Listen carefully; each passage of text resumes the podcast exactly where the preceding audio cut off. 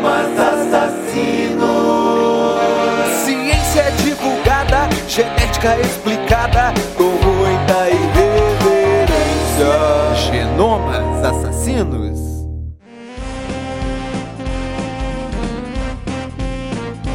Olá, pessoas! Sejam bem-vindos a mais um episódio de Genomas Assassinos, o podcast sobre genética, onde a gente vai discutir as tão curiosas moléculas que acompanham a mim, a você e a todos os seres vivos que habitam esse tão fabuloso planeta que nos abriga. Continuando com a série de entrevistas da Semana Nacional da Ciência e Tecnologia que está acontecendo agora, na semana do dia 17 a 23 de outubro. Para o ouvinte que está chegando nesse episódio, peço que ouça o episódio número 6, onde começam as primeiras entrevistas da Semana Nacional e também tem os recadinhos para poder guiar os novos ouvintes ao rumo desse podcast. Então ouçam lá o episódio número 6 com as estações 1, 2 e 3. Sem mais delongas, já vamos direto para as entrevistas hoje com as estações 4, 5 e 6. E elas estão todas muito legais. E ouça o próximo episódio, de número 8, onde a gente vai finalizar as três últimas estações que também vão estar aqui no Genomas. Então, compartilhe nas redes sociais, gente. Sigam a gente no, no Instagram, arroba genomasassassinos. Para esses episódios aqui do evento, usem a hashtag SNCT para poder divulgar as entrevistas referentes a esse evento nacional. E é isso, vamos lá para a entrevista da estação número 4, onde a gente falou um pouquinho sobre como a genética foi usada para o diagnóstico da Covid-19. Então vamos lá!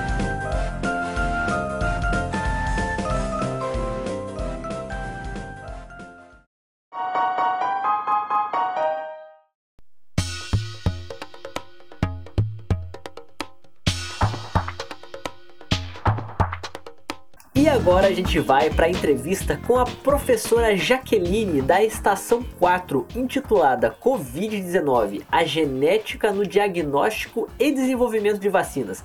Professora, seja muito bem-vinda ao Genomas Assassinos e eu vou pedir para a senhora, para começo dessa conversa, se apresentar para a gente aqui do podcast. É, bom, meu nome é Jaqueline Carvalho de Oliveira. É, eu sou professora né, de genética da Federal do Paraná. Tenho duas filhas, a Melissa e a Bia, de 7 e de 5 anos. Gosto bastante de viajar, de assistir filme. Oh, que lindinhas! Eu acho muito legal trazer isso aqui pro podcast, professora, porque é importante desconstruir essa visão que as pessoas têm de que o professor é somente professor dentro da universidade e muita gente esquece que a gente tem uma vida pessoal fora da universidade, então eu acho muito interessante. E a professora Jaqueline, ela vai falar pra gente então sobre a estação, é a estação 4, né, professora? Isso, é a estação 4 sobre Covid-19.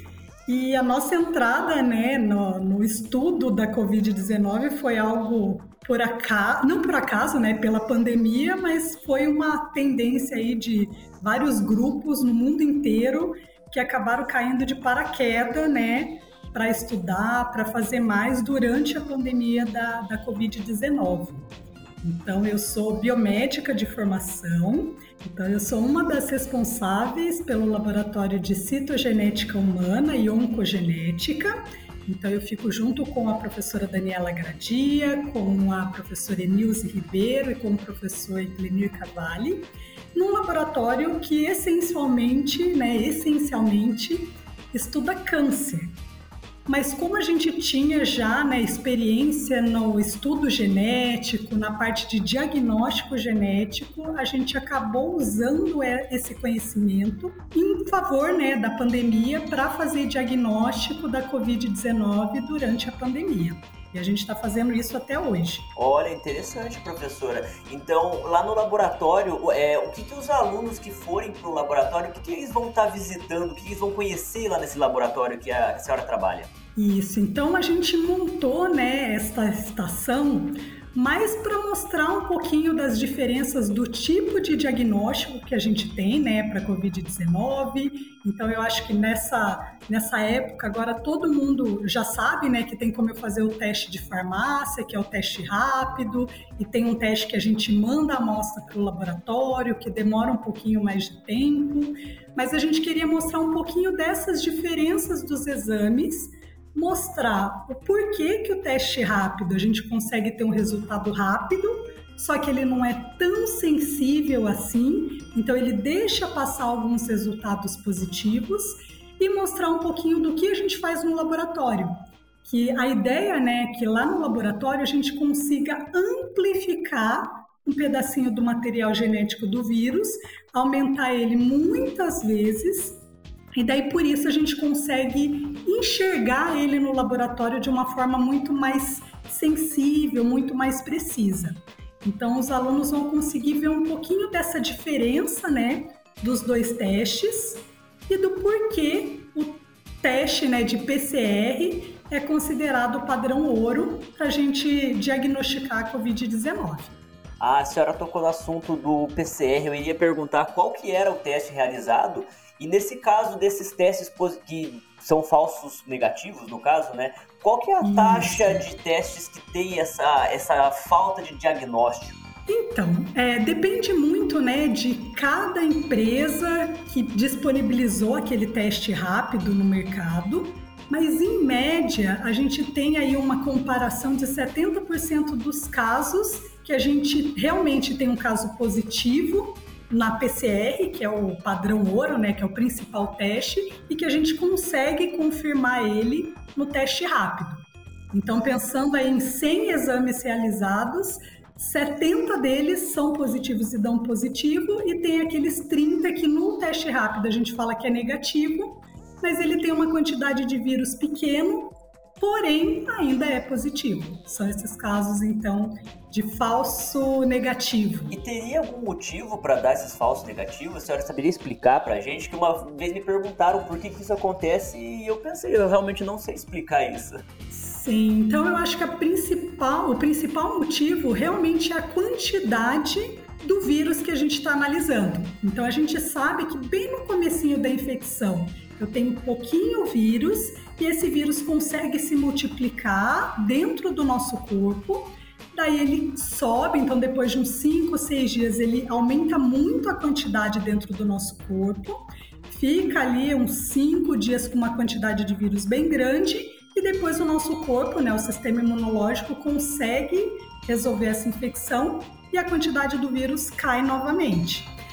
Se a gente vai fazer um teste nesse período que tem uma grande quantidade de vírus, aí qualquer exame é bom. Se você faz a PCR, você faz o teste rápido, você consegue ver esse vírus muito mais fácil. Agora, naquele comecinho e no final, que a quantidade de vírus é muito pequena, o teste rápido, que é o que procura só proteína, só um pedacinho do vírus mesmo, ele pode não conseguir detectar essa quantidade baixa. E por que que no laboratório a gente consegue? Porque a gente faz uma reação que aumenta a quantidade de vírus. Então a gente fica um pouco mais livre dessa necessidade de ter bastante vírus na amostra, porque no laboratório a gente consegue, como se fosse pegar uma lupa realmente e ampliar amplificar a quantidade do vírus para a gente conseguir enxergar. Perfeito, professora, perfeito. E falando sobre diagnóstico, antes da gente continuar com a nossa conversa, a senhora poderia dizer se a genética consegue fazer diagnóstico de outras infecções, de, de outros tipos de doenças, vírus, bactéria? Como que funciona esses diagnósticos no contexto geral? A senhora poderia comentar um pouquinho para a gente? Sim, sim. Então a gente está vivendo um momento aí da, da, das análises clínicas, né, dos métodos de diagnóstico, que a gente se utiliza muito de ferramentas genéticas. Então, hoje os exames genéticos eles são usados para quase todo tipo de doença infecciosa, então para HIV, para vírus da gripe, para vírus da hepatite. Então a gente pode aplicar essa mesma ferramenta para qualquer patógeno, seja ele bactéria, vírus, é, protozoário e também a gente pode fazer análises genéticas para outras doenças que não sejam infecciosas. Por exemplo, a gente sabe que existem algumas diferenças genéticas que são as causadoras de alguns tipos de câncer. Então a gente pode procurar também essas variações para fazer um diagnóstico de algum tipo de câncer ou de uma resposta a um determinado medicamento.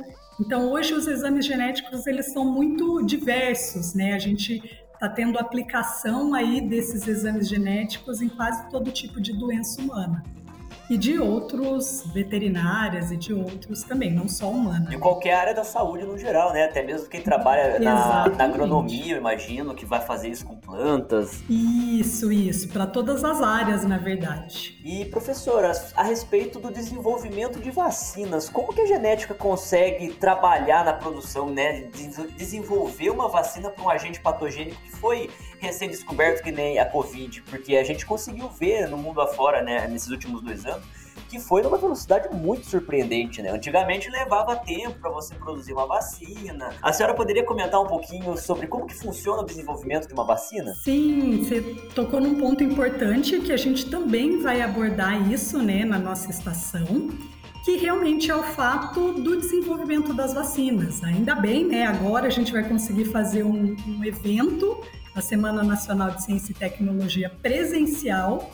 E a gente tem certeza né, que isso só é possível porque a grande parcela da população está vacinada e a gente realmente conseguiu é, desenvolver e testar a segurança dessas vacinas com um tempo recorde e que foi essencial né, para a gente conseguir retomar as nossas vidas, pelo menos é parcialmente como era antigamente. É, exatamente. E até na nossa estação a gente gostaria de mostrar também para os alunos é, as principais metodologias que foram utilizadas no desenvolvimento de vacina das três principais vacinas que foram disponibilizadas aqui no Brasil.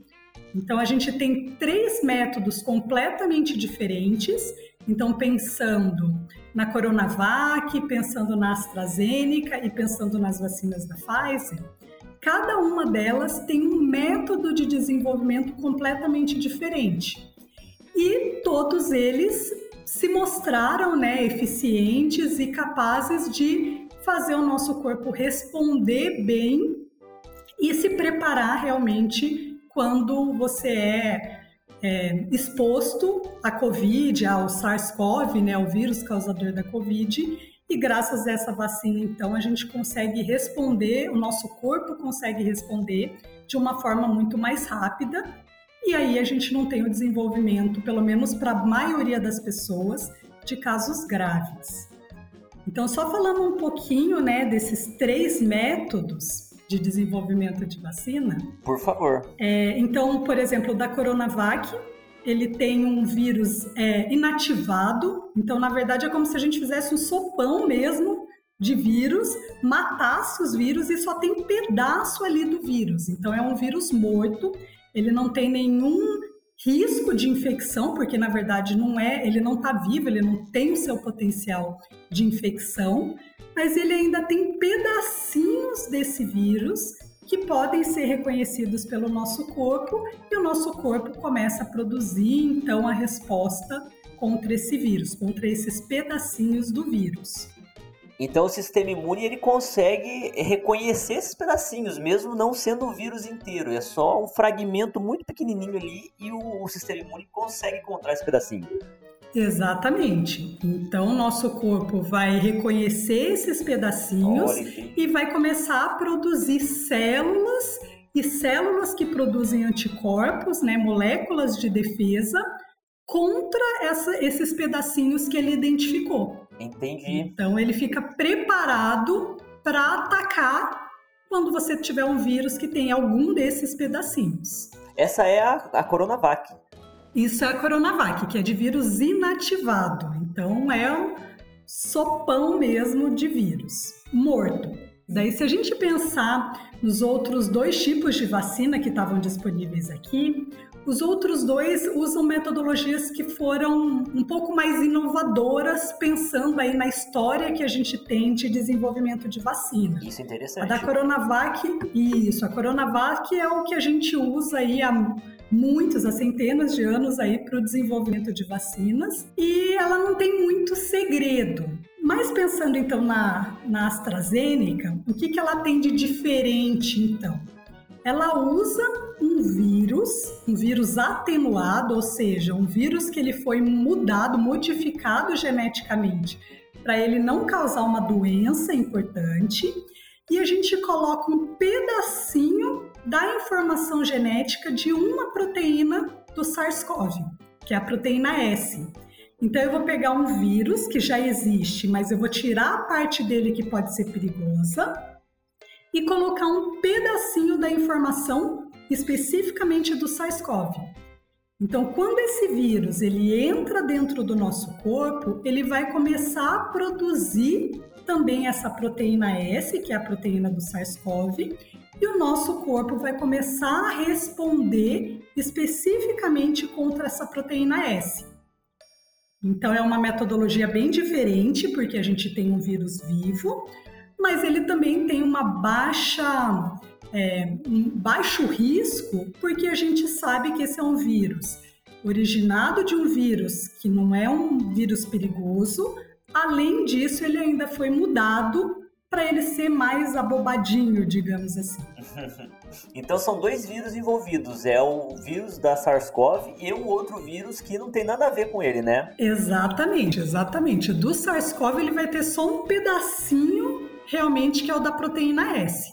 O resto todo é um vírus que não é tão perigoso como o SARS-CoV. Entendi. E esse é um trabalho muito difícil, professora, de tirar esse pedacinho do vírus e colocar em outro, porque uma coisa que eu costumo falar muito aqui no podcast, que a gente que trabalha com genética, as coisas que estão envolvidas nisso a gente não consegue ver nem em microscópio praticamente. Então é um negócio muito pequenininho. Exatamente. Como que é feito esse trabalho para tirar esse pedacinho e colocar no vírus que a gente não consegue nem enxergar? Exatamente. Então são todas ferramentas moleculares que a gente chama, né? São tecnologias que já foram desenvolvidas há muito tempo e que já foram testadas muito no laboratório e do ponto de vista né, laboratorial, isso é uma ferramenta, essa é uma metodologia relativamente simples de ser feita. Então a gente tem já bem claro, né, porque a ciência já foi se desenvolvendo aí há muito tempo, a gente tem bem claro o que, que a gente precisa fazer, quais são as tesouras que a gente precisa usar, quais são as colas que a gente precisa usar, e tudo através de identificação dessas moléculas, essas tesouras e essas colas, do que já existe na natureza. A gente só está realmente conseguindo é, usar isso a nosso favor. E toda essa metodologia, isso já vem aí de muito tempo. Então, não foi algo que foi desenvolvido agora para a Covid-19. Então, são tecnologias que já faz muito tempo que estão sendo aprimoradas para que nesse ponto a gente chegasse a eu tenho tecnologia para fazer isso e eu sei exatamente como fazer isso com segurança. Entendi. Então tem uma receita que vocês seguem no laboratório para poder fazer esse trabalho. Exatamente. Tem uma receita que a gente precisa fazer exatamente igual e que isso pode ser feito em qualquer parte do mundo que tem que dar exatamente o mesmo resultado. Entendi. O ouvinte que acompanha a gente já faz algum tempo já vai perceber em algum momento, porque eu gosto muito de história da genética, da bioquímica, e eu tenho contado ela aqui no podcast. Então, se alguém ficar curioso a respeito de como foi o desenvolvimento dessas tecnologias, porque antigamente levava meses, semanas para você fazer esses trabalhos. Hoje em dia, se não for no mesmo dia, é de um dia para o outro, né? Uhum. É bem legal. E, e, qual que, e qual que seria a última vacina, professora, que, dessas principais da Covid? Isso, a última metodologia né, que a gente vai discutir também é a da Pfizer. A da Pfizer. Que é uma vacina que mais recentemente utilizaram ela. E é uma metodologia que é independente de vírus vivo ou morto, porque na verdade a gente usa só um pedaço do RNA que é o material genético do vírus, mas só um pedacinho que tem a informação de como a proteína S deve ser produzida. Então é o mesmo, mesmo pedacinho que é usado na AstraZeneca, mas agora a gente usa só a informação genética, a gente não coloca ele dentro de nenhum vírus. E essa informação genética, esse pedacinho de RNA, é colocado dentro das nossas células as nossas células é que vão produzir a proteína, vão produzir o pedacinho do vírus para que o nosso sistema imunológico consiga reconhecer isso.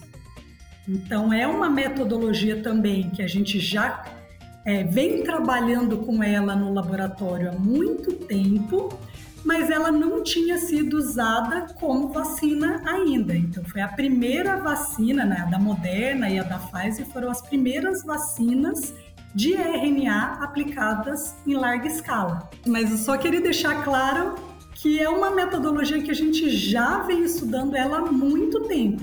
O diferente é que ela nunca tinha sido aplicada em larga escala. Olha só, a senhora saberia dizer quando que ela começou a ser a utilizar, desenvolvida, já que faz tanto tempo assim? Olha, Pedro, não vou saber a data certinho, mas já faz aí boas décadas, né, que a gente trabalha com isso. Inclusive, por exemplo, no nosso laboratório aqui na Federal do Paraná, a gente faz esse tipo de abordagem, né? Coloca RNAs dentro da célula para que ela, que a nossa célula consiga produzir alguns pedacinhos de informação genética. A gente já faz isso de rotina e isso é feito no mundo todo. Então, eu não sei muito bem desde quando, assim, pensando na história da ciência, mas pensando em técnicas de laboratório, isso a gente faz já há muito tempo em toda a parte do mundo, não é algo difícil de ser feito. Entendi, professora. Eu vou ficar devendo para o ouvinte, então, a data. Eu vou, ao longo da construção da história desse, da, da bioquímica no geral, eu vou trazer para vocês aqui. E eu acho muito interessante, porque já que é uma, já era uma técnica muito bem é, aceita, né, utilizada por vocês, mas como vacina foi a primeira vez então que ela foi utilizada. E assim é bem importante também que a gente entenda que com o desenvolvimento né, dessas vacinas, de todas elas nesse tempo recorde, muitas pessoas ficaram com receio, ficaram preocupados que todas as etapas de segurança para o desenvolvimento de uma vacina não tivessem sido cumpridas o que não é verdade. Então a gente sabe com certeza, né, o desenvolvimento da vacina, ele aconteceu em tempo recorde, mas principalmente porque a gente conseguiu, né, fazer com que o mundo todo trabalhasse junto para desenvolver essa vacina em tempo recorde e a gente conseguiu cumprir todas as fases que são essenciais para o desenvolvimento de uma vacina mas às vezes bem próximas uma das outras. Porque geralmente no desenvolvimento de uma vacina, a gente tem é, a fase 1 espera terminar, a fase 2 espera terminar, a fase 3. E com o desenvolvimento da vacina da Covid-19, essas fases foram acontecendo simultaneamente, porque as agências regulatórias estavam dispostas a avaliar cada uma dessas fases em tempo real, então conforme elas forem acontecendo.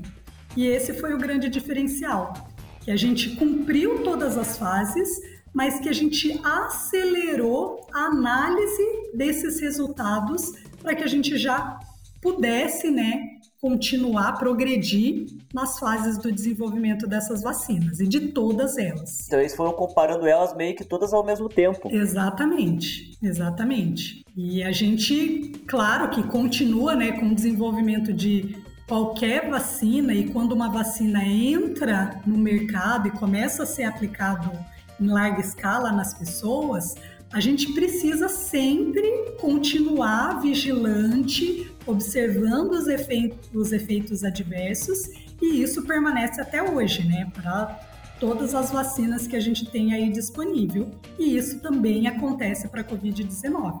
Então, ainda hoje a gente acompanha, fica vigilante para ver né, o, os efeitos a longo prazo dessas vacinas e também né, para manutenção aí da, da segurança, manutenção da diminuição da chance que a Covid-19 é, cause uma doença grave.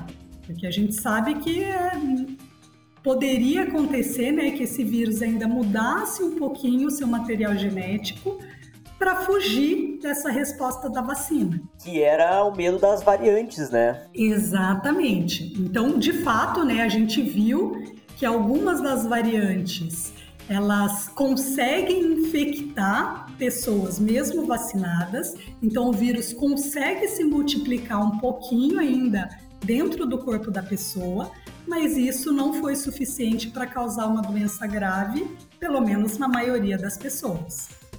Toda vez que a gente faz esses, esses estudos na população, a gente tem que entender que a gente está olhando um grande número de pessoas. E daí, claro que vão ter os, as excepcionalidades, né? Os casos que fogem um pouco da regra da maioria das pessoas. Mas em pesquisa a gente tem que entender esse todo e ver se tem uma vantagem em relação ao todo.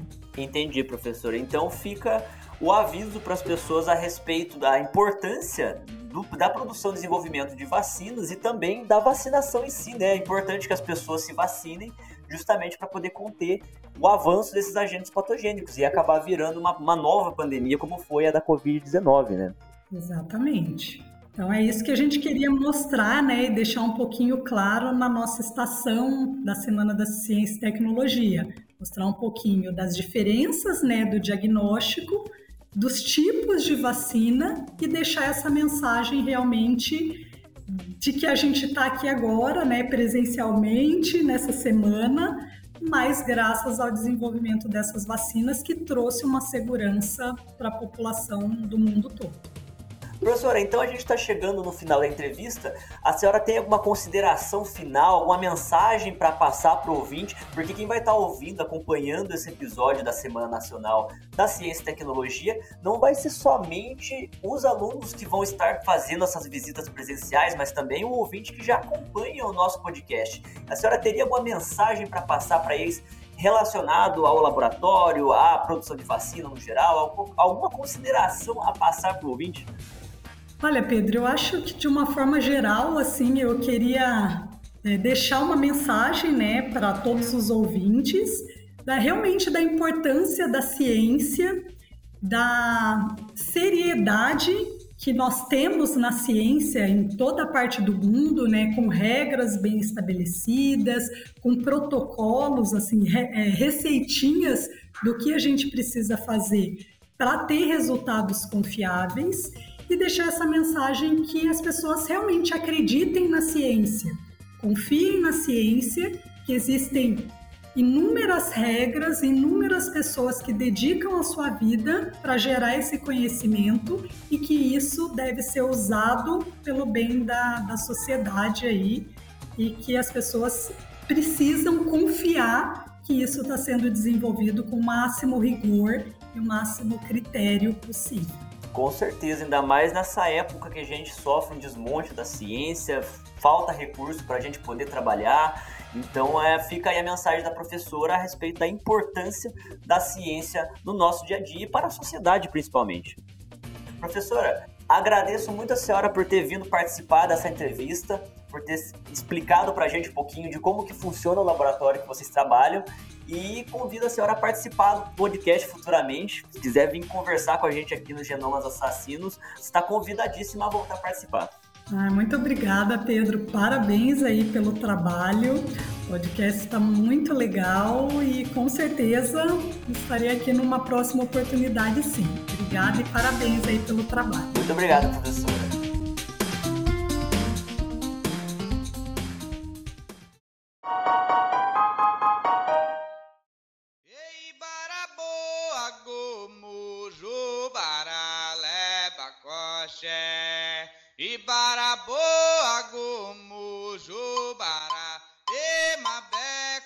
Agora a gente vai para a conversa com a professora Claudemira, da Estação 5, intitulada A Genética Tem Cor. Professora, seja bem-vinda ao podcast. Eu vou pedir para a senhora se apresentar para a gente rapidinho. Olá, Pedro. Então, é, sou a professora Claudemira, né, como você já falou. Sou uma mulher negra, trabalho na Universidade Federal do Paraná, mas em outros espaços faço outras tarefas, né? Como, por exemplo, militância pela causa negra, né? Importantíssimo, importantíssimo isso. Professora, eu vou começar essa conversa então pedindo para a senhora apresentar um pouquinho do laboratório que a senhora faz parte. Depois a gente vai falar como que isso foi, vai ser trazido aqui para a Semana Nacional da Ciência e Tecnologia também, né? Mas no laboratório, qual, qual laboratório a senhora faz parte? Então, é, na verdade, faço, estou trabalhando no projeto de pesquisa junto com a professora Márcia no, no laboratório de genética, né, departamento de genética,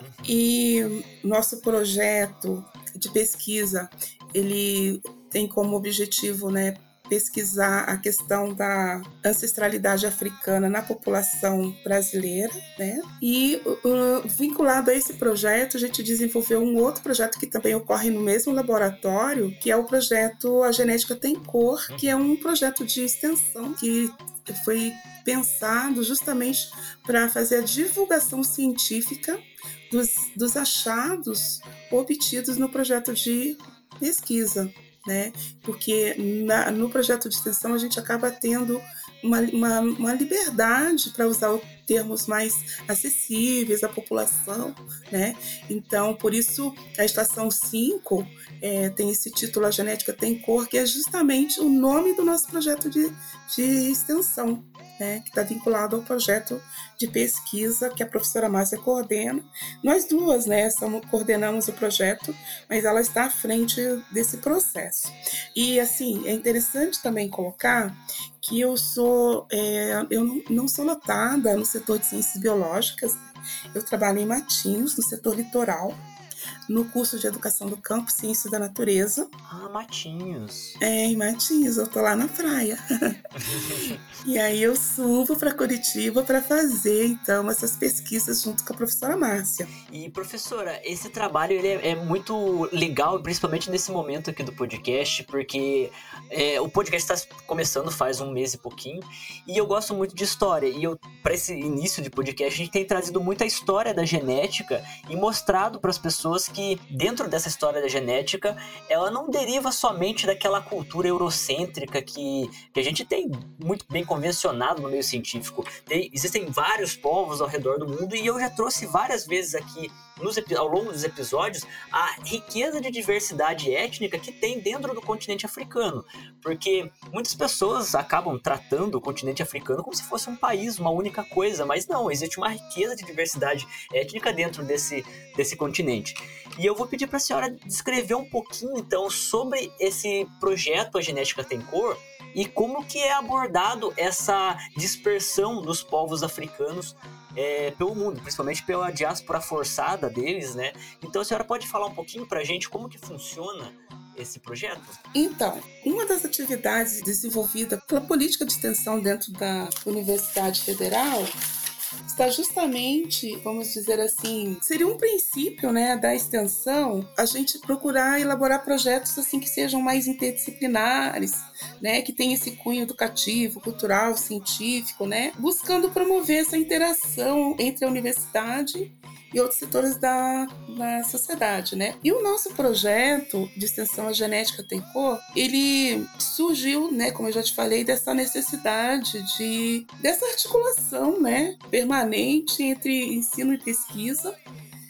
E ele foi assim, vamos dizer, estrategicamente elaborado para promover a divulgação científica desses dos processos e resultados né, obtidos pelo projeto de pesquisa ancestralidade africana. Como o nosso país ele é um país é, que tem uma história escravocrata, né?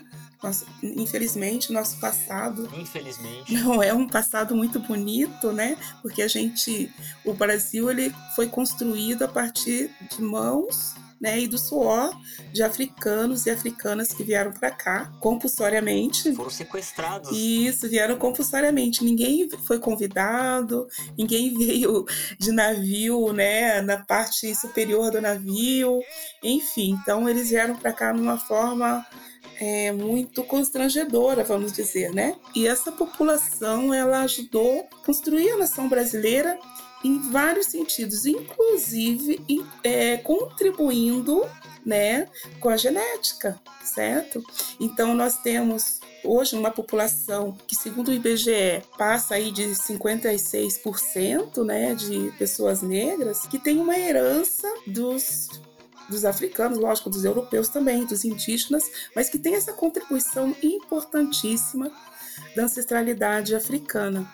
E aí o que, que acontece? Como é, o, esses documentos, né, da, dessa vinda desses povos, eles foram destruídos. Hoje, se a gente quiser conhecer a região de onde vieram os nossos ancestrais, os meus ancestrais, por exemplo, é, uma, uma das soluções né, seria através do estudo do DNA. A gente então consegue localizar qual é a região da África, né, por meio de bancos de dados, vieram então nossos ancestrais, porque se, se de um lado a, quem tem origem europeia, né, origem tem orgulho de falar, sou de origem alemã, de origem italiana, é, né, e conhece inclusive, sabe quem que é seu avô, seu bisavô, uhum. enfim, né, sabe o nome da família, consegue chegar até três, quatro gerações, nós não temos essa, esse registro histórico, né? Então, para nós, uma, além da gente tá, estar preocupado com o projeto de pesquisa que vai estudar mutações genéticas é, que podem estar contribuindo para determinadas doenças, né? Na população negra, a gente também tem essa preocupação de localizar, vamos dizer, essa, essa ancestralidade, né? Que é muito ruim você não saber de onde veio, né? Tipo, uhum.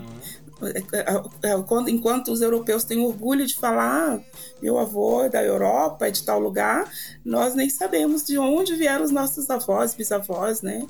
Enfim. Sim, uma coisa que acontece muito aqui no Brasil é as pessoas sempre se referirem, ah, o meu tataravô, ele veio da Alemanha, ele veio de Portugal, e veio de X lugar, mas eles nunca se referem a outro lugar do planeta que não seja de origem europeia. Porque as pessoas falam, ah, falam dos seus ancestrais europeus, mas ninguém lembra dos seus ancestrais de origem africana, fala, ah, minha avó veio do Congo, meu avô era Nguni Zulu, minha bisavó, minha tataravó, ela era nigeriana, ela veio do Chad, ninguém fala isso. Exatamente. Daí tem um viés extremamente eurocêntrico, né? E esse viés ele está presente na nossa sociedade, na academia, né? É, e que faz com que as pessoas é, não, não, não reconheçam muitas vezes a sua identidade nem tenham orgulho dela, né? Porque você pode ver que você está tá na, na graduação. Sim. Como que é o estudo da biologia na graduação? Ele é extremamente eurocêntrico, não é? Completamente. Se você, se você for estudar, por exemplo, botânica, você vai estudar lá quem foi lá o precursor foi Linneu. Ninguém vai te dizer que as populações africanas, as populações indígenas possuíam formas de classificação de vegetais tão complexas quanto as que Linneu deixou para nós, né? Uhum. É, e, e, a gente não estuda isso, né, na, na universidade. Não. E eu estou dando o exemplo da botânica, eu poderia extrapolar para qualquer outra área da biologia. Então, isso é uma. É, isso aí é uma, uma estratégia, vamos dizer assim, do colonialismo, né? Que é, ele deixou marcas e ele continua. Hoje a gente não vive mais, não somos mais colônias de Portugal. Entretanto, ah, nós temos essas estratégias aí que permaneceram né, ao longo dos anos, as décadas, dos séculos, na academia, na sociedade. Desconstruir tudo isso não é uma tarefa muito fácil. Não. Né? E daí você vai ver que, que qual é a porcentagem de estudos que, é, de genética, por exemplo, que estão preocupados com é, outras etnias, né, outros povos que não eurodescendentes é mínimo, assim, é mínimo. E a importância disso é muito grande. Depois a gente pode falar mais sobre isso um pouquinho. Com certeza, professora. E a senhora trouxe um ponto muito legal que ele, inclusive, é, é, coincide muito com o formato aqui do podcast, porque eu tenho tentado desconstruir essas origens eurocêntricas da biologia e de outras áreas também. Mas, por exemplo, em um dos últimos episódios que eu lancei, era sobre a história da genética pré-mendeliana. Inclusive, eu vou ter que gravar mais episódios sobre, porque não cabe em um único episódio. Mas o que eu falei nesse, nesse episódio foi que aquelas ideias de Mendel elas já haviam sido comentadas por outros povos de outras etnias, outras localidades do mundo, como por exemplo um árabe chamado Al Abu al-Jarris, foi o que eu trouxe no episódio 5, acho que foi, foi o episódio 5. Ela já havia sido debatido, mas ninguém conhece essas pessoas porque não são da Europa, então não tem uma, vamos dizer assim, relevância para a história segundo a cultura eurocêntrica, que elas são apagadas. Se, se não for um cientista Isso. branco europeu, elas são apagadas da história. Exatamente, você usou o termo corretíssimo, apagamento. Tem até uma jornalista não recordo o nome dela, daqui a pouco eu lembro, que ela escreveu um artigo sobre esse apagamento, sabe? Uhum. Da, e que isso é uma, foi uma estratégia usada pelo colonizador que funcionou muito bem, está funcionando até hoje, né? Então, é, as pessoas elas sentem muito orgulho de estudar, por exemplo, filosofia grega, mas ninguém sabe que existe. É, os outros povos também produziram filosofia, eles também pensam. Né? Eles também produziram Com certeza. forma, outras é, maneiras de pensar e muitas vezes que é bem é, complicado esses conhecimentos eles foram pirateados foram como muitas vezes não havia essa essa coisa de, do registro né da escrita muitas povos eram tradicionalmente orais. Aí, quando o povo grego chega, a gente tem isso historicamente falando, né, é, para visitar o Egito, né, por exemplo, eles que é um país da África, muita gente acha que não é da África, mas é. Eles esquecem, né? É, eles passavam as férias lá, né? Muitos daqueles filósofos que a gente estuda, é, Pitágoras, Sócrates, Platão, todo esse povo aí andou passeando por lá. E tem muita coisa, então, que foi copiado e daí foi publicado, e hoje a gente se refere a ele como um conhecimento é, de origem greco-romana, por exemplo, né? Mas uhum. que a gente uhum. sabe que existem registros que não foi bem assim, né? Tem papiros que hoje, está, aliás, estão em, em, em museus é, da Europa, né? Londres, Olha, em outros museus. Eu tive a oportunidade de ver alguns deles e que foram pirateados, né? De, desses lugares e você sabe, né, que uma coisa que está escrita, ela acaba valendo mais do que aquela tradição que é oral, né? Sim. Então, a partir do momento que você registra uma coisa, que você escreve sobre aquilo, aquilo passa a ser de seu domínio, né? Uhum. Como se você fosse o primeiro autor. E então é isso, é bem, é uma, é, é, é uma das nossas, da, uma das funções do nosso projeto de extensão é fazer um trabalho, inclusive, com os professores da educação básica que trabalham ciências e biologia no ensino médio e no ensino fundamental, trazendo é, essas reflexões, sabe? Como que o nosso ensino ele é extremamente eurocêntrico, ele tem um viés racista, é, como que a gente desconstrói isso com as crianças, né? Então, é, é um, nós, nós temos vários objetivos, e um deles é justamente esse, tentar fazer essa desconstrução porque muitos professores eles nem tiveram essa oportunidade de discutir isso na graduação, né? Uhum. Então a, a, gente pretende usando a, a UFPR aberta fazer cursos, né, mesmo que seja remoto, para poder atingir o maior número de pessoas ao longo do Paraná, né? Professores que estejam dispostos a, a, começar a entender e refletir sobre essas questões que a gente está conversando agora. Professora, que projeto espetacular que vocês estão fazendo! E eu queria perguntar para a senhora aqui agora, é, como que, que vai ser feito a visitação no laboratório da estação de vocês durante a Semana Nacional da Ciência e Tecnologia? Como que a, a, os alunos que vão estar visitando, o que, que eles vão estar vendo lá dentro, o que, que eles vão trabalhar? Porque tem muitas, muitos dos nossos ouvintes aqui do podcast que não vão estar podendo fazer a visita presencial do laboratório, então a senhora conseguiria descrever para eles como que vai funcionar essa visita presencial, o que, que vai estar sendo visto dentro do laboratório? É, então, veja, você sabe que o público é formado por estudantes da educação básica, uhum. às vezes pode, professores né, da educação básica, alguns pais. Pensando nisso, né, então a gente pensou assim atividades que fossem mais lúdicas, né, que aproximasse as pessoas do conhecimento científico, mas sem usar assim uma linguagem muito rebuscada, sabe? Sim, uma sim. linguagem assim mais mais simples, que, que eu penso assim, ó, se a gente escrever alguma coisa que o, o nosso avô, que nunca foi para a escola, ou que só tem o, o antigo primário, conseguir ler e entender, então a gente conseguiu comunicar um, um, assunto, mesmo que seja científico, né? Com certeza. Então, pens, pensando nisso, a gente é, pensou várias atividades. Uma das atividades foi desenvolvida pela professora Nina Amália Pagnan, né? Ela fez um, o caminho como se fosse a migração para fora da África. É um jogo. Então, nesse jogo, os, os ancestrais da nossa espécie é, surgiram na África né, e vão migrando para a Europa. Então, durante todo o jogo, algumas, algumas variantes genéticas vão sendo apresentadas e associadas né, a, esse, a essa migração.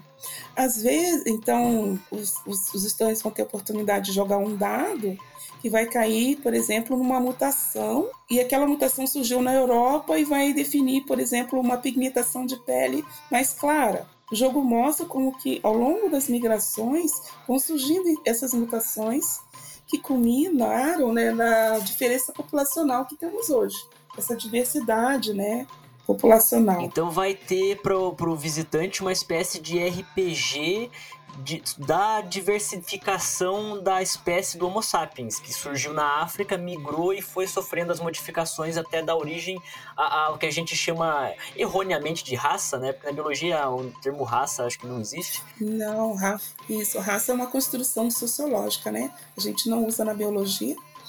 É, mas então, voltando no assunto do jogo, eu não saberia se dizer exatamente se é um RPG ou se vai ser um jogo físico, assim, sabe? um dado mesmo, não saberia te dizer. Uhum. É, mas eu vou, eu vou, conhecer também esse material na, na, no dia 17. É, e aí eu sei também que a professora ela teve o cuidado de fazer um pôster explicativo e que está na página da semana lá, se eu não me engano, está até na página das ciências biológicas. Então esse pôster está bem explicadinho, depois se você quiser acessar. Vou acessar e vou deixar na descrição desse episódio para o ouvinte poder acompanhar também. Certo. Aí a gente tem também uma atividade da nossa estudante Nathalie Sucol, é uma atividade para receber equipes, né? E essas equipes recebem figuras bem interessantes, assim, com um desenho, quase que uma caricatura, né? E com uma certa cor de pele representada, né? Então, assim, ela colocou três tonalidades, basicamente uma mais clara, uma intermediária e uma escura. E cada grupo vai receber uma delas e eles vão é, identificar qual ambiente é o mais favorável para aquela pigmentação de pele. Então, se tem um ambiente mais ou menos com radiação solar, com mais sol no verão, eles vão tentar fazer essa relação, né? Sem ter nenhuma informação sobre a evolução da pigmentação da pele. Então, não, eles não, não vão ter essa informação, eles vão tentar fazer a relação com os conhecimentos que eles já possuem. No final, ela vai fazer então um, uma discussão sobre a questão de adaptação, evolução por seleção natural. Aí no final, que ela já provocou os estudantes, né, com essa, com, com essa brincadeira, aí ela então ela vai fazer o que a gente chama de aproximar né, o, o conhecimento que é do senso comum com o conhecimento que é produzido na universidade. Nossa, muito legal isso, professor. Eu acho interessantíssimo essa metodologia, essa didática que está sendo usado para poder apresentar para os alunos como que é feito esse trabalho. Você sabe, Pedro, que é, eu sou uma estudiosa de livros didáticos, assim, eu fico de olho para ver como que os conceitos estão sendo apresentados, né? Uhum. Principalmente da biologia, né? e de ciências também, do fundamental. É, não só, então a minha preocupação não é só com erro conceitual, que tem bastante por aí, né? Mas também com relação à questão do racismo que tem na genética. Então, você pode até não acreditar, mas eu encontrei material produzido por uma determinada universidade, não vou dizer o nome, por uma questão de ética, uhum. e tem gente, tem professor na nossa também que pensa assim ainda, que ainda trabalham com aquela não sei se você já estudou isso, aquela escala do Davenport, sabe? Que foi criada lá em 1946, que está tremendamente ultrapassada, que trabalha com aquela denominação mulato claro, mulato escuro, negro, branco, e daí faz lá o para estudar a segunda lei de Mendel, aí trabalha com esses com essas características, né? Que está totalmente equivocado isso, mas tem muita escola que trabalha assim ainda com as crianças, tem livro didático ainda com essa, com essa tabela, e tem professor na universidade que ainda usa isso. Então, Meu além de Deus, usar.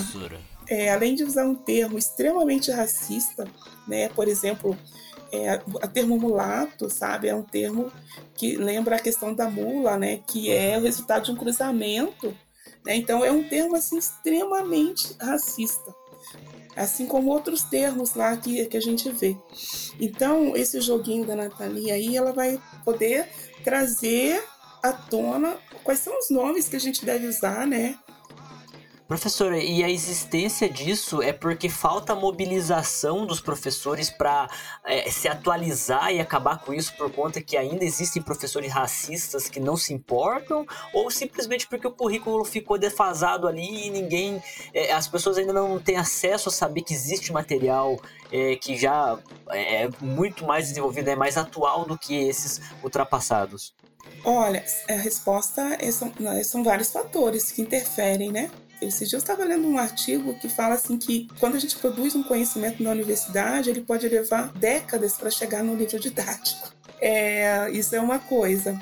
Outra coisa também é os professores às vezes eles se formaram, por exemplo, há 20, 30 anos atrás, eles trabalham lá 40, 60 horas por semana, muitos nem têm muito tempo de estar se, se fazendo formação continuada, né, se atualizando. Então é, vira assim um, uma correria a vida dessas pessoas, né? Trabalha manhã, tarde e noite. Então, às vezes é muito mais fácil você pegar um conteúdo que está ali na mão já, né? E nem dar um Google para ver uhum. se aquilo ainda está funcionando, né?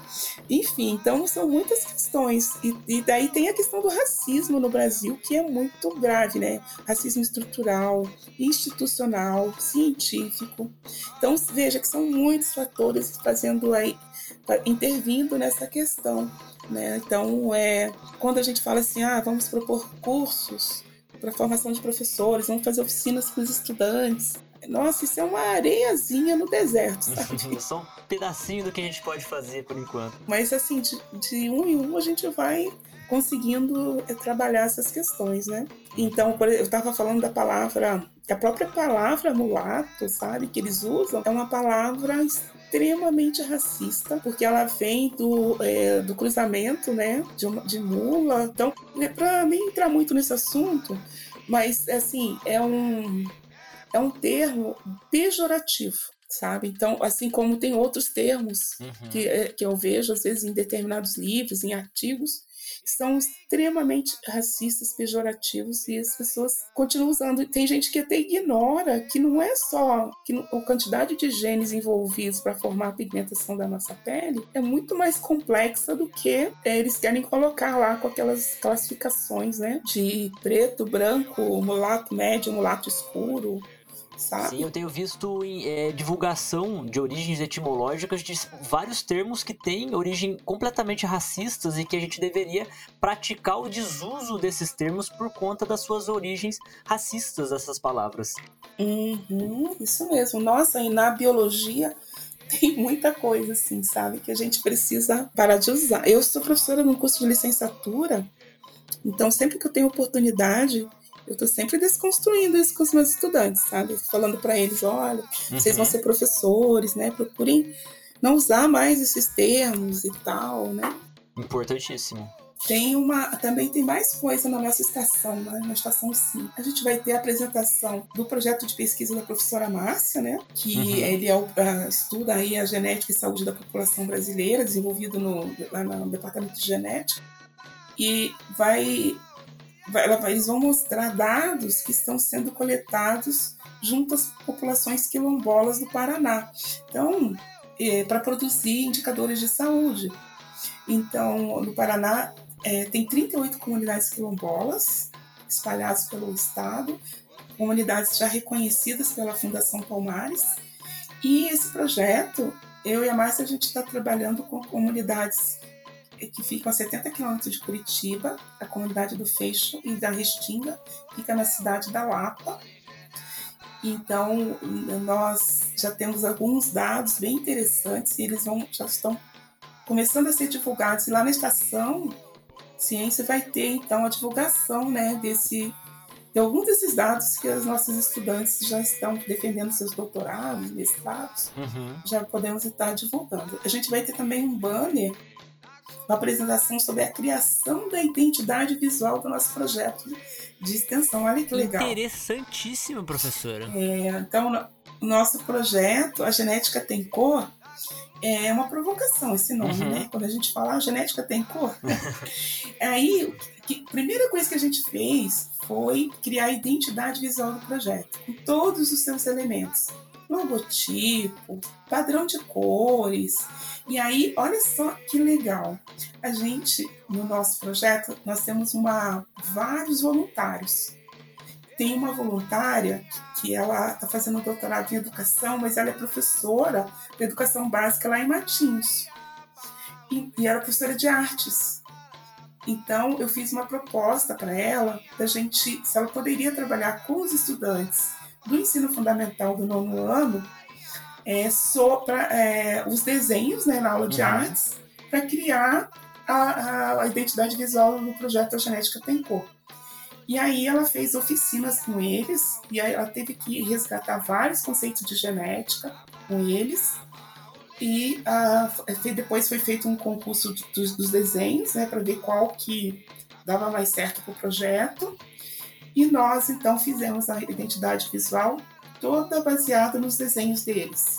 Então nós temos é, uma uma logotipo, né? Você vai ver depois lá, se você quiser eu posso te mandar ali Por no favor, no. WhatsApp pra você, pra você dar uma olhadinha. Inclusive, vou colocar ele na capa desse episódio.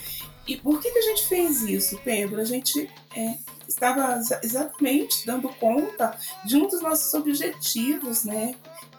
Do projeto de extensão, que, que é criar formas de interação com o público em geral, né? Através da criação de perfil no Instagram, página de Facebook, enfim. Só que para você ter uma página no Face, para você, você tem que ter um, é, uma forma de comunicar né, os, os assuntos e tem que ter um padrão. Então, a nossa identidade Uhum. visual ela era importantíssima. E junto com isso, o que, que a gente conseguiu? Também aprimorar a formação científica desses estudantes, né? Porque eles tiveram que, para produzir os desenhos, é, tiveram que estudar um pouco de genética, né? Relembrar, saber o que, que é uma- um, é um projeto de extensão, como que funciona essa interação com a comunidade. Enfim, então, hoje a gente tem a, a nossa identidade é lindíssima, a nossa identidade né, visual. E foi, foram as crianças que fizeram, crianças do nono ano. Então nós, nós fizemos um banner e uma apresentação em slides para contar essa história, a história da criação, feita por uma professora de artes, né, que em tese estudou genética lá no ensino fundamental. Então ela também teve que dar uma revisitada, né, nos conceitos de genética, para daí trabalhar com várias turmas. Foi um trabalho muito interessante, sabe? Até a gente vai escrever um artigo sobre isso. Aí nós fizemos um, um formulário de avaliação, sabe, para ver o que, que as crianças conseguiram aprender de genética fazendo esse trabalho, né, dos desenhos. Então a gente tem alguns dados que já que é possível então publicar um artigo, né? E outra coisa que a gente tem feito também é nos preocuparmos com publicações em revistas, não só revistas acadêmicas, científicas, dando, é, priorizando revistas como a Ciência Hoje. Eu não sei se você leu na sua época de ensino médio, Não. a revista Ciência Hoje. Infelizmente A não. ciência Ho- não leu. Nossa, essa revista é fantástica, assim, sabe? Então, porque ela, ela traz o- o- os, os, ah, os estudos científicos, mas numa linguagem para o ensino médio. Então, a nossa primeira publicação foi para a Ciência Hoje. A gente publicou ano passado. E agora a gente vai fazer uma série de artigos visando esse público, né? Também, que é o público, que é a população em geral. Uhum. Então é, uma- é um artigo assim que ele tem uma linha mais jornalística, sabe?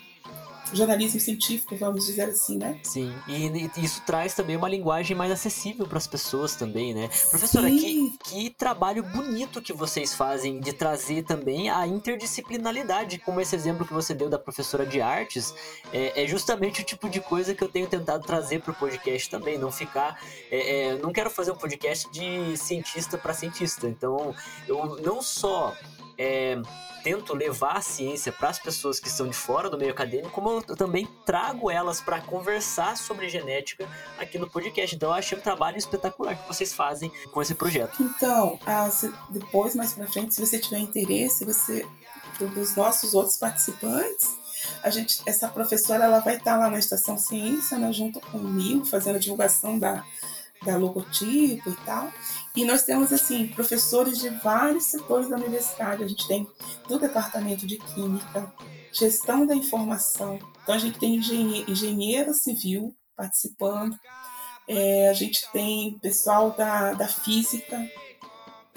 Nossa, a gente tem de vários. A gente conseguiu é, trazer pessoas de vários departamentos, sabe? Essa aluna mesmo de artes, ela é da, do setor de educação. Ela faz o doutorado em educação.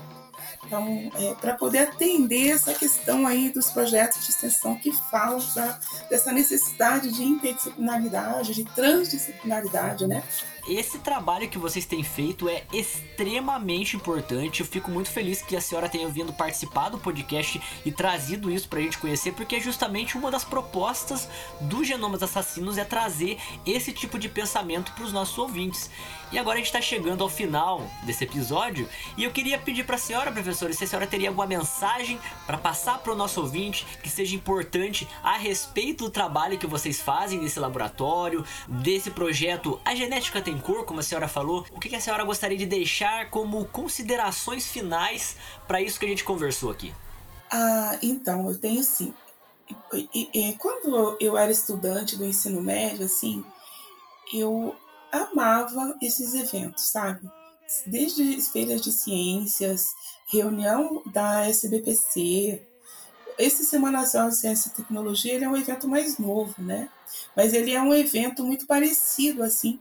Então, é, isso me fascinava. Assim. E eu acredito que os jovens é, do ensino médio, do ensino fundamental, é, eles têm uma oportunidade incrível né, nesses, nessas, nesses eventos da Semana Nacional, de conhecer vários aspectos ali do que são estudados nas universidades dentro não só da biologia, da genética, né, mas de outros de outras áreas também e que poder, poderia assim contribuir para a decisão deles, né, para frente, no que, que eu vou estudar a partir do ensino médio, às vezes porque para mim foi uma inspiração, assim, eu, eu tinha certeza que eu ia ser uma bióloga, porque, sabe, eu me apaixonava, sabe, por aquelas, pelos microscópios, pelos, né, as, os experimentos que eu via nesses eventos, então, assim, eu, o recado que eu deixo aqui, que os alunos que vão estar lá, né, participando do evento, valorizem esse espaço, façam perguntas, né? Não fiquem acanhados. E, e aí, e depois procurem criar uma interação, porque tem as mídias, né? O nosso projeto, por exemplo, tem Instagram, tem Facebook, vai estar o QR Code lá, né? Então, eles podem depois entrar em contato, fazer perguntas para a gente, sabe? Não precisa, essa interação não precisa morrer ali, ela pode continuar depois, através das mídias sociais. Então, esse é o meu recado. Professora, foi um imenso prazer ter a senhora aqui com a gente nesse episódio. Eu, inclusive, convido a senhora a vir participar do podcast futuramente para a gente falar de algum outro assunto, fazer um episódio inteiro, daí somente focado né, em, em um tema, porque esse aqui a gente vai dividir o episódio com três entrevistas da Semana Nacional. Então, futuramente, se a senhora quiser vir aqui fazer alguma divulgação, apresentar algum trabalho, está convidadíssima a vir participar mais uma vez com a gente. Ah, então, eu, eu adoraria. Eu participo de um outro projeto que talvez também possa te interessar, que é o Meninas e Mulheres nas Ciências. Então, nós, eu sou, o projeto é imenso, a gente já tem uma série de livros, né? E eu sou responsável pelas cientistas negras. Então, a gente está no. Nós fizemos uma coleção, né? Nós estamos indo para o terceiro volume, a gente vai, vai lançar agora dia 20 de novembro, por causa da Semana da Consciência Negra. E aí o que, que acontece? Pelo fato da gente ter que estudar essas cientistas para poder publicar os textos, então a gente acaba entrando em, em, várias áreas, sabe? Essa questão de racismo na química, na física, na, em várias áreas. Então, se você tiver interesse de conversar sobre isso, né, até na, em novembro, que é a semana, tem a semana né, da consciência negra, Eu ficaria honradíssimo de trazer esse projeto, principalmente na Semana da Consciência Negra. Eu já falei aqui no podcast da importância de trazer o Mulheres na Ciência. Inclusive, vou fazer uma série com uma amiga minha da Biogeografia. Em breve vai estar tá tendo mais participação feminina aqui no podcast. Eu quero fazer essa divulgação científica também, independente de cor, sexo, gênero, sexualidade. Então, com certeza, a gente está abertíssimo para trazer esse projeto aqui. É, esse assunto é um assunto interessante. E outros assuntos que você quiser relacionado com ciência com biologia, com, né? Aí você só tem que dar um, é um, um prazinho, porque as nossas agendas é bem complicada, né? Mas. Não, eu entendo, eu entendo. A minha também está sendo bem complicada. Mas é isso, professora. Me despeço aqui da senhora e do nosso ouvinte. Pedro, eu que agradeço, viu? Seu trabalho é importantíssimo. Muito obrigada mesmo. Que seja um sucesso aí o seu, seu trabalho de divulgação. Tá Muito tá obrigado. Tchau, tchau, professora. Tchau, tchau.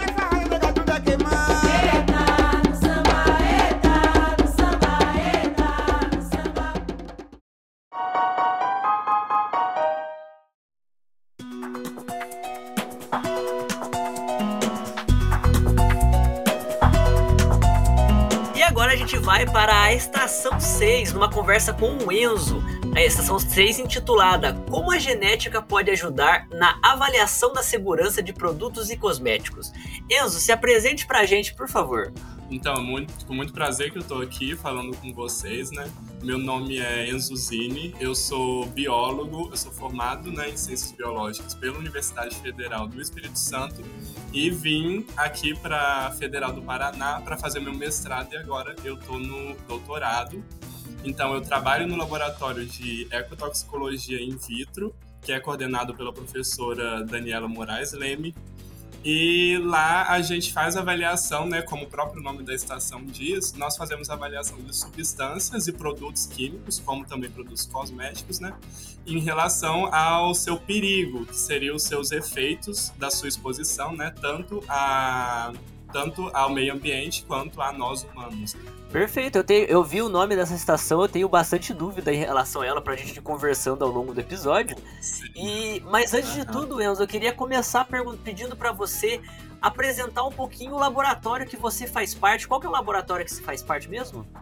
É, de ecotoxicologia in vitro. A ecotoxicologia in vitro. E o que, que, vocês fazem basicamente lá dentro, os profissionais, os cientistas que trabalham lá?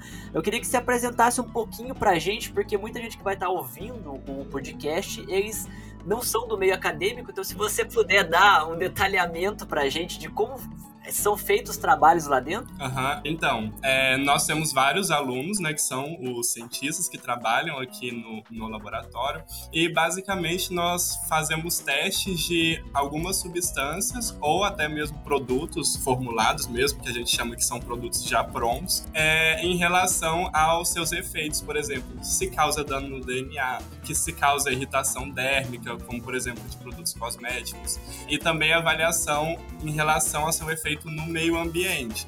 Se ele causa algum dano no ambiente, a partir do momento que você joga ele fora, né, esses produtos vão para o meio ambiente. Então a gente avalia se esses produtos ou essas substâncias vão causar danos nesses, nesses ambientes né, onde eles estão sendo jogados fora. Entendi. E, e, esses testes, você poderia dizer pra gente como que são feitos esses testes? O que, que vocês realizam no dia a dia do laboratório? Uhum, sim. É, então, uma diferença do, do, do nosso laboratório, né, um conceito que a gente usa muito no laboratório é em relação aos testes in vitro, que muitas das vezes os produtos e essas substâncias químicas, eles são primeiro testados em animais para avaliar sua segurança, né, para ser lançado no mercado. E o nosso laboratório, a gente prega um, uma ideia, né, da não utilização de animais. Então todos os todas as metodologias, todos os experimentos que são realizados aqui são realizados em modelos biológicos, como em células, é, em vegetais, é, para avaliar né, esses efeitos sem utilização de animais. Olha, interessante. Eu acho muito legal deixar isso ressaltado para o ouvinte, então, que a gente, na ciência, a gente consegue fazer experimentos sem estar obrigatoriamente usando animais, né? Sim, uhum. é, e é uma das partes que mais chama a atenção aqui do laboratório, né? Que é porque é bem polêmica essa parte de utilização de animais para tes testar produtos que vão ser usados em humanos, né? Que muitas das vezes oh, é, essa correlação não é tão perfeita assim, então a utilização de modelos biológicos como células humanas trazem informações mais relevantes. Com certeza, com certeza. E Enzo, o que, que vocês vão estar tá mostrando para os alunos que vão visitar o laboratório de vocês na Semana Nacional da Ciência e Tecnologia? Como que vão ser as atividades realizadas lá dentro por eles? Então, lá dentro nós vamos ter acho que umas três, praticamente, né, um, um, umas três mini, mini estações dentro da nossa estação, né?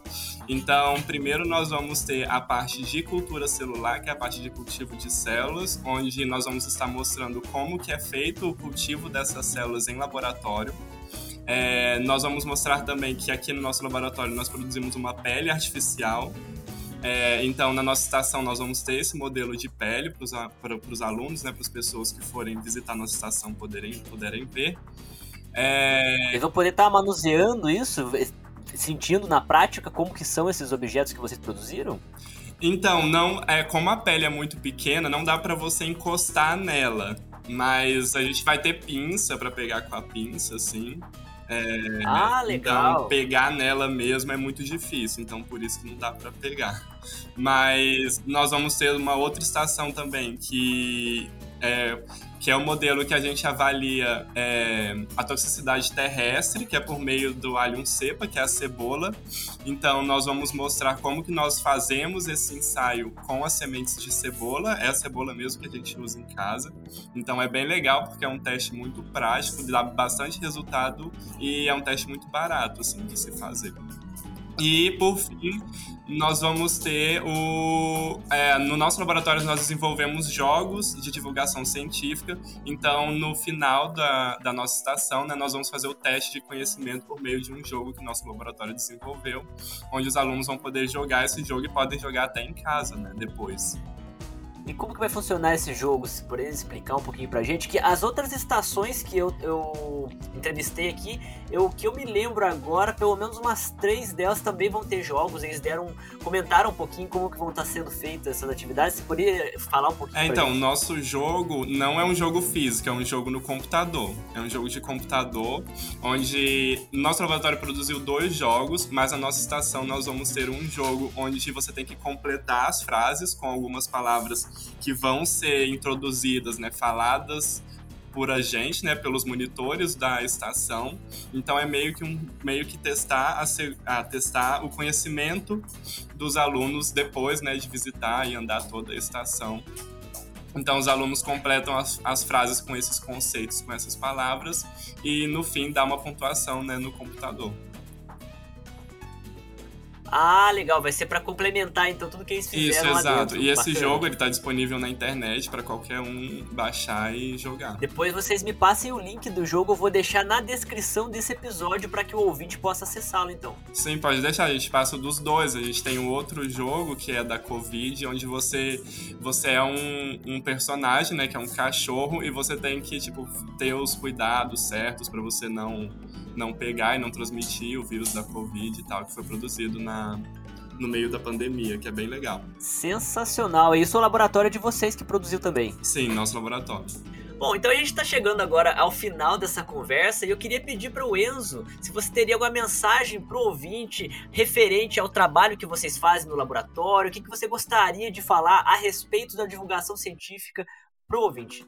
É, então, primeiramente, eu queria convidar todos os ouvintes, né, que puderem estar presentes na nossa estação. Nós preparamos tudo, tipo, da melhor forma possível para atender vocês e mostrar um pouco do nosso trabalho no, no laboratório, né? Então, no nosso laboratório, apesar de nós fazermos tipo, essa pesquisa dentro do laboratório, né, nós focamos muito na divulgação de, desses resultados, né? Porque a gente faz uma pesquisa muito prática que eu acho, né? Que é essa avaliação de produtos que vão estar no, mer no mercado. Então, a gente procurar ao máximo divulgar esses resultados para para a comunidade, né, para a população em geral, tanto por meio de informações mesmo, quanto por meio de jogos. Então, sejam muito bem-vindos se quiserem colaborar, se, se gostarem do trabalho e quiserem colaborar de alguma forma, é, pode procurar a gente e venham na nossa estação, tá tudo muito legal. A semana foi preparado é, com todo o carinho para receber vocês. Com certeza. Inclusive, eu vou estar na Semana Nacional ajudando a guiar os alunos para as estações. Eu vou dar uma passadinha lá para conferir sim. Isso, pode passar lá. Perfeito, então. Muito legal o trabalho de vocês. Enzo, me despeço de você aqui. Agradeço imensamente por ter vindo participar aqui do podcast. E até mais. É. E esse foi o segundo episódio da Semana Nacional da Ciência e Tecnologia. E a gente se vê no próximo e último episódio com as entrevistas da estação 7, 8 e 9. Até lá!